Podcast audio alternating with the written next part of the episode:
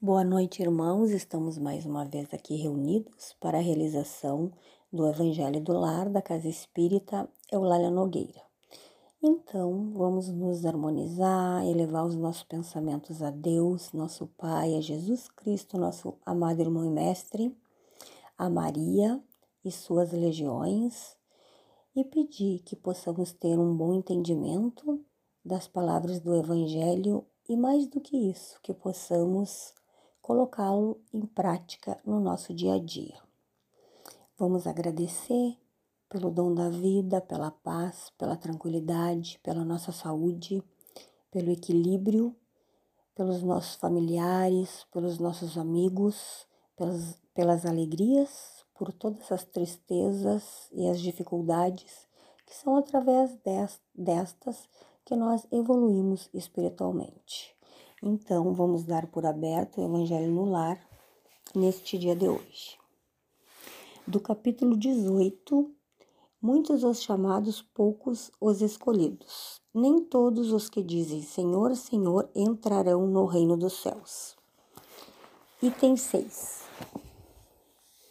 Nem todos os que me dizem Senhor, Senhor entrarão no reino dos céus.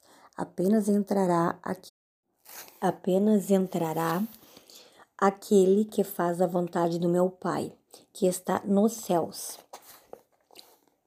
Muitos nesse dia me dirão: Senhor, Senhor, não profetizamos em teu nome? Não expulsamos em teu nome o demônio? Não fizemos muitos, muitos milagres em teu nome? Eu então lhes direi em altas vozes: Afastai-vos de mim, vós que fazeis obras de iniquidade. Mateus, capítulo 7, versículo 25 ao 23. Aquele, pois, que ouve estas minhas palavras e as pratica, será comparado a um homem prudente que construiu sobre a rocha sua casa. Quando caiu a chuva, os rios transbordaram, sopraram os ventos sobre a casa.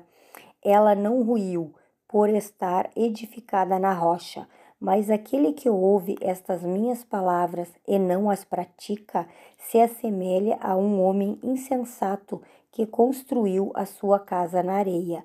Quando a chuva caiu, os rios transbordaram, os ventos sopraram e a vieram açoitar, ela foi derribada Grande foi a sua ruína. Mateus, capítulo 7, versículo 24 a 27, Lucas, capítulo 6, versículo 46 a 49.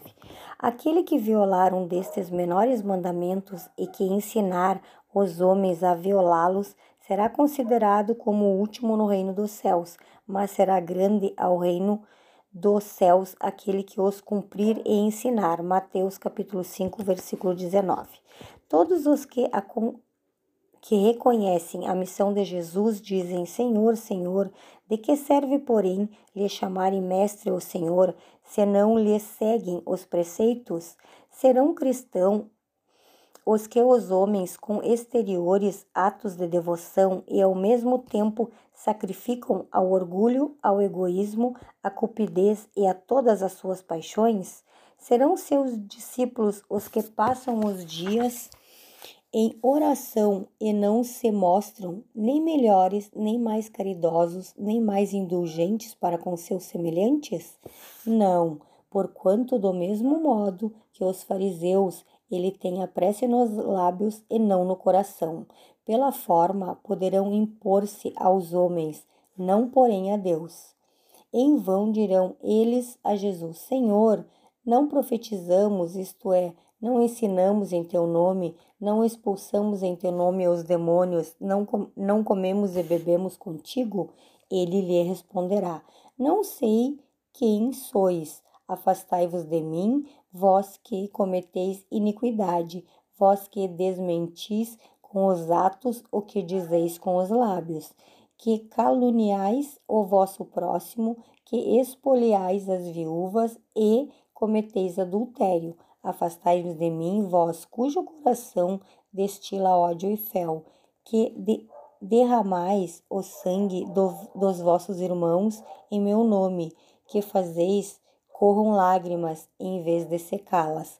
Para vós haverá prantos e ranger de dentes, porquanto o reino de Deus é para os que são brandos, humildes e caridosos. Não esperais dobrar a justiça do Senhor pela multiplicidade dos, das vossas palavras e das vossas genuflexões. O caminho único que vos está aberto para achar desgraça perante ele é o da prática sincera da lei do amor e da caridade. São eternas as palavras de Jesus porque são a verdade, constituem não só a salvaguarda da vida celeste, mas também o penhor da paz, da tranquilidade e da estabilidade nas coisas da vida terrestre. Eis porque todas as instituições humanas, políticas, sociais e religiosas que se apoiarem nestas palavras serão estáveis como a casa construída sobre a rocha os homens as, as conservarão, porque se sentirão felizes nelas. As que, porém, forem uma violação daquelas palavras serão como a casa edificada na areia.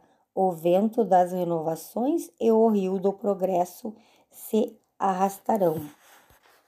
Bem, meus irmãos, o que, que a gente pode é, concluir dessa passagem do Evangelho? Acho que ficou extremamente explicado, né? Que não adianta é, falar com os lábios se o coração está impregnado de ódio, de rancor, de mágoas, né?